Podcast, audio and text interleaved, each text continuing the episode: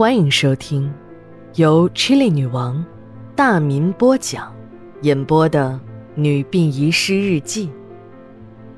本故事纯属虚构，若有雷同，就是个巧合。第一卷，第八十章。十二月三十一日，晴。趁着夜色，由美赶回了家。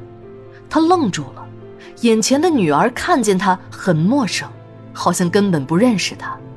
他仔细打量了一下，这才发现这根本不是自己的女儿叶子，而是川岛和加代的女儿惠子。惠子和叶子长得很像，就像是一个模子里刻出来的一样，区别就在于嘴角的两颗痣。由美预感到事情不好，就要去找川岛。在他刚一转身，一个熟悉的身影挡住了他，是加代，一把枪还指着由美的脑门别动，你马上就能见到自己的女儿了。别着急，你们母女马上就可以在阴间相会了。由美明白了，是加代杀害了自己的女儿叶子。你为什么要这样做？让你死个明白，由美。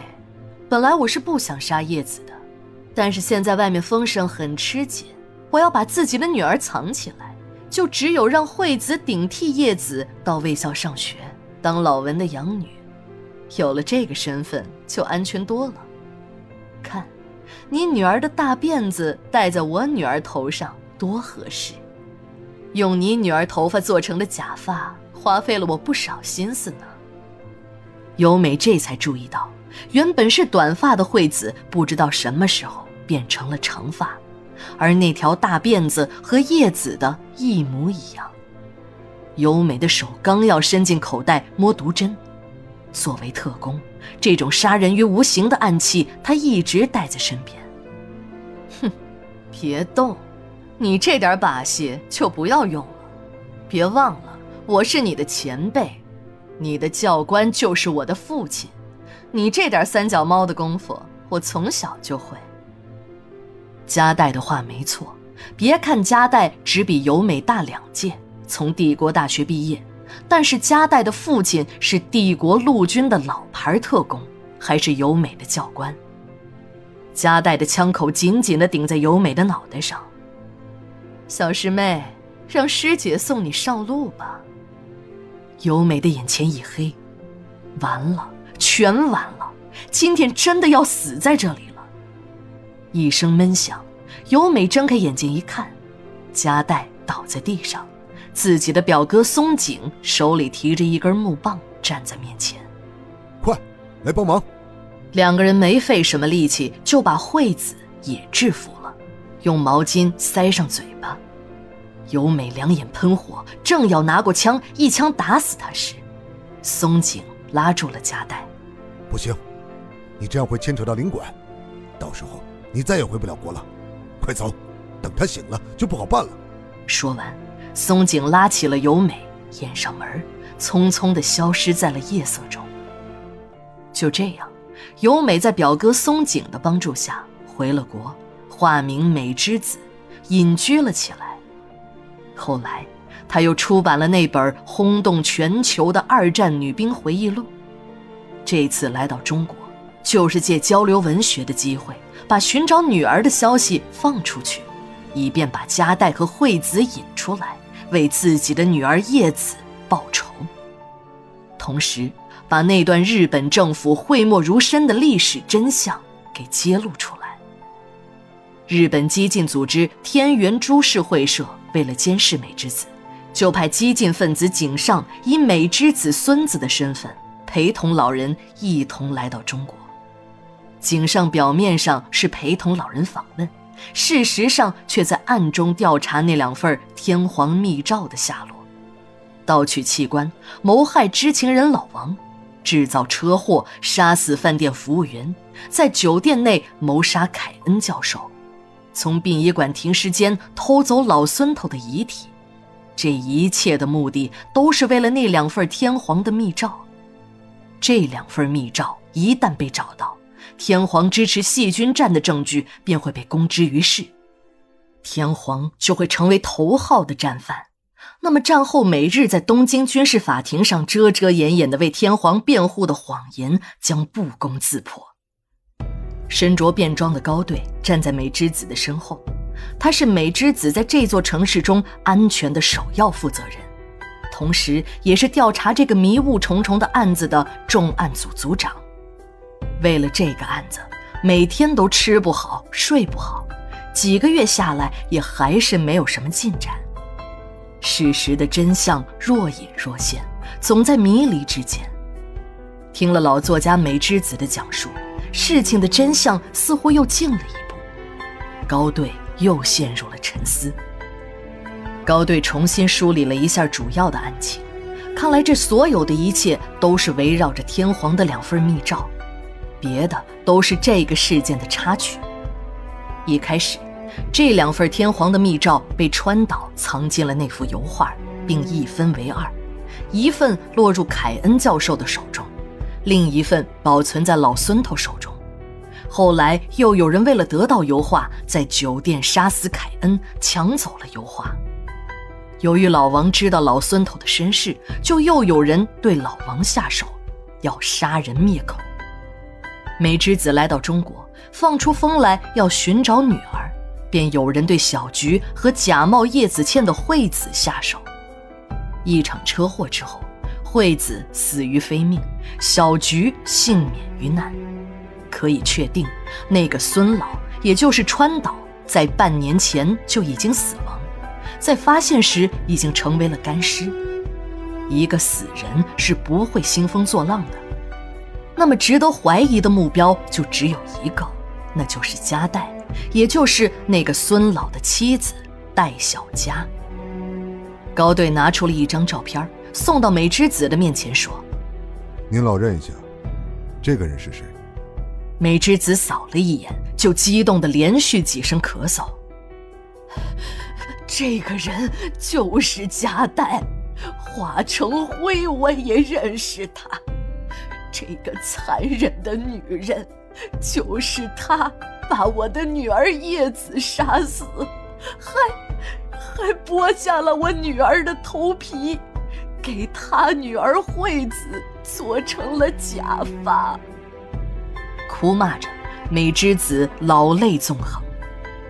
要说加代会狠心的杀害别人，那都说得过去，但他为什么要制造车祸杀死自己的女儿惠子呢？高队百思不得其解。如果惠子不是加代所杀，那又会是谁呢？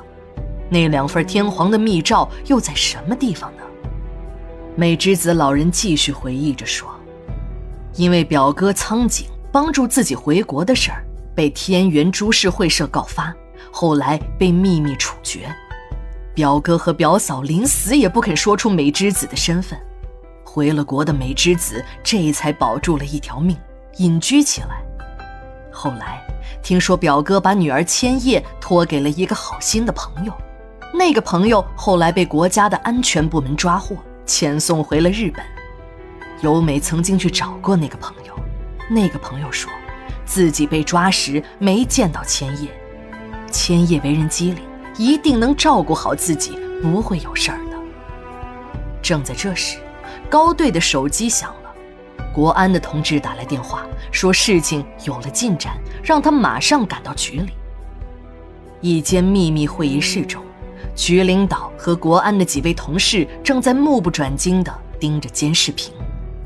这是从一座海边别墅传过来的画面，一位耄耋老人正在同一个男人对话，那位老人就是加代，而那个矮小的男人就是刚刚被保释就逃跑了的森田。老太太拿出一幅画，展开放在男人的面前。那是一幅天皇的全身像。孩子，我们的任务完成了。为了我们大日本帝国的荣誉，为了不让这两份密诏落入敌手，就是死再多的人也是值得的。过来，把它打开，取出天皇给我们的诏书，马上毁掉它。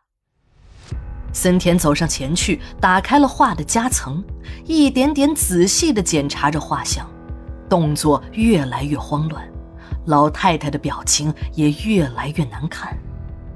妈，这里什么也没有，这是假的，我们上当了，画像早就让人调包了。老太太的表情变得很怪异，她扫视了一下四周，目光停留在了天花板的吊灯上，只听“啪”的一声响动。会议室的监控画面上都已经成了雪花，局领导和国安的同事立即紧张了起来。快，联系小孙、小钟，让他们注意安全。我们的行动被发现了，他们可能有危险。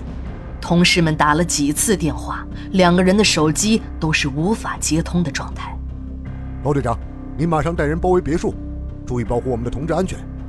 必要时可以采取一切必要措施，马上行动。等警察赶到了现场，硝烟的味道还没有完全散尽，整栋别墅都被炸得面目全非。在别墅门前的空地上，一男一女两个人躺在地上，满身是血。同事们冲上去一看，一个是书记员小孙，一个是小孙的丈夫小钟。原来，小孙和小钟都是国安局的卧底。国安局的同事在调查孙老夫妻的档案时，发现他们两个有一段历史无法交代清楚。作为医学院的业务骨干，国安的同事还是本着对革命事业负责的精神，对两个人的来历展开了调查。结合七十年代的一件日本间谍潜伏案，虽然没有直接的证据，但国安的同事还是怀疑这两个人和日本间谍有关。由于本市的二道岭还曾经是日本细菌战部队的基地，所以经上级批准，两个便衣卧底就潜伏在了孙老和加代的身边。可是哪儿曾想到，两个狡猾的日本特高课的特工发现了其中的奥秘，却并不声张，只是私下里行事更加小心。孙老夫妻努力地表现着，都成了各自领域的专家。误打误撞的为医学院的建设做了不少的好事儿。加代发现了安装在天花板上的监控，抬手一枪就打掉了摄像头。由于枪支加装了消音器，就连在外间屋的小孙也没有听到声音。加代向儿子森田使了个眼色，轻声说：“我早就知道这两个人的身份，以前是利用他们掩护我们。”今天我们暴露了，马上干掉他们。森田听完就要抄家伙，加代摆了摆手说：“不用蛮干，杀掉他们两个小兔崽子还用你动手？我早就为他们准备好了葬身之地。”说着就按了一下身边的电铃。小孙小钟走了进来：“奶奶，有什么事儿吗？”你们两个去车库把车开出来，我要出去一趟。两个人刚一退出门，加代就按动了手上的遥控装置。我们走，三分钟后他们就会到车库，我们马上离开，这里三分钟后就会变成平地。就在小孙和小钟两个人刚到车库，一个疯疯癫癫的女人不知道从什么地方跑了出来。快跑！这里要爆炸了！那个疯癫的女人边喊边向着门外跑，还不时的回头喊：“不想死的就快点出来，晚一点就没命了。”小孙和小钟犹豫了一下，才往出跑。就是这一犹豫，险些丢了命。两个人还没有跑到门口，一声巨响，气浪把两个人冲了出去。迷迷糊糊的感觉，有人把他们俩从院子里拖了出来。一月一日，日记连载，明天继续。